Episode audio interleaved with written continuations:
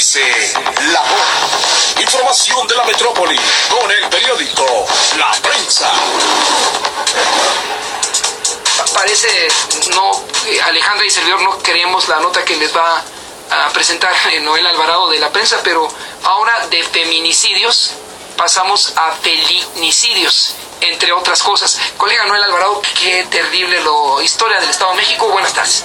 Buenas tardes, Federico. Buenas tardes, amigos Radio Escuchas.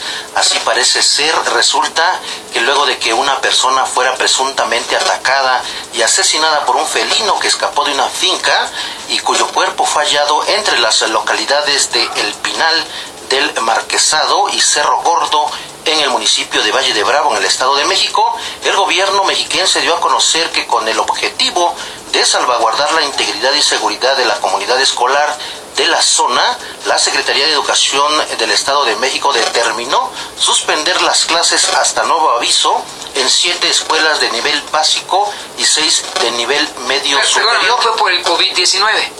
No, nada que ver con eso, pero bueno, eh, aquí la autoridad del gobierno del Estado de México toma eh, las medidas necesarias porque ayer apareció una persona que fue atacada presuntamente por este felino que escapó.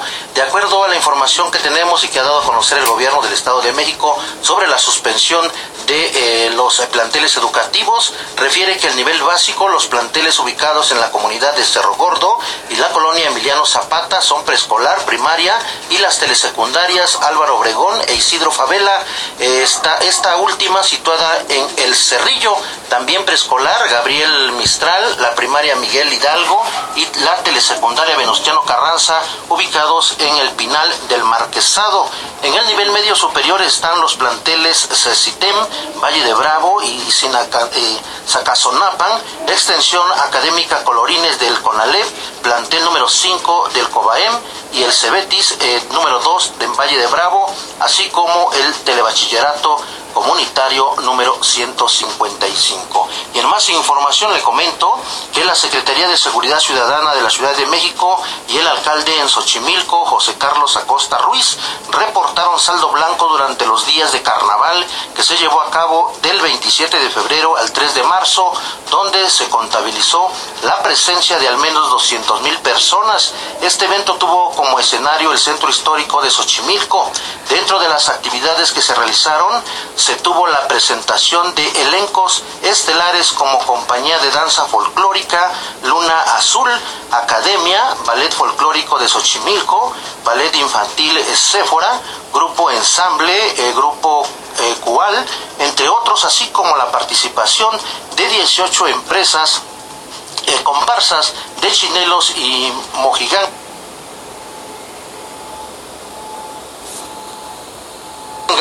de los diversos barrios y pueblos que eh, invitaron a dar el brinco masivo en la premiación.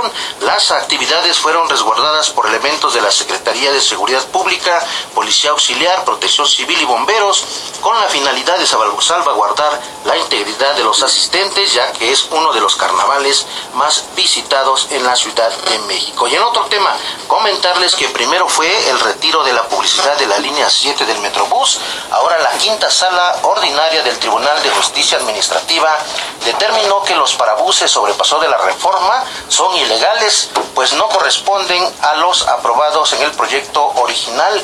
El diseño fue cambiado por la empresa Medios de Publicidad, subsidiaria de la francesa JC de Caos, para aumentar la superficie de sus anuncios en zonas consideradas como monumentos históricos, pues atraviesan el centro histórico de la primera y la primera sección del bosque de Chapultepec. Así consta en la resolución emitida por el tribunal, por lo que eh, se determinó que tanto el permiso de la publicidad como los eh, muebles urbanos son ilegales debido a que no cumplen con la patente registrada.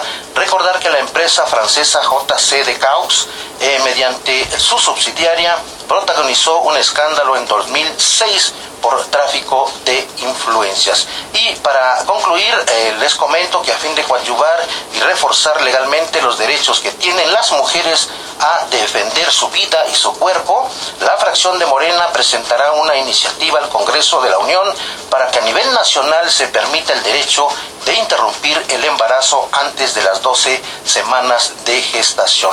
Actualmente la interrupción legal del embarazo es una realidad en la Ciudad de México desde abril del 2007 en que fue aprobada por la Cuarta Asamblea Legislativa del entonces Distrito Federal, así lo comentó Nazario Norberto Sánchez, presidente de la Comisión de Puntos Constitucionales e Iniciativas Ciudadanas en el Congreso Capitalino. Con esto concluimos este bloque informativo. Gracias, colega Noel Alvarado. Son las 12.36.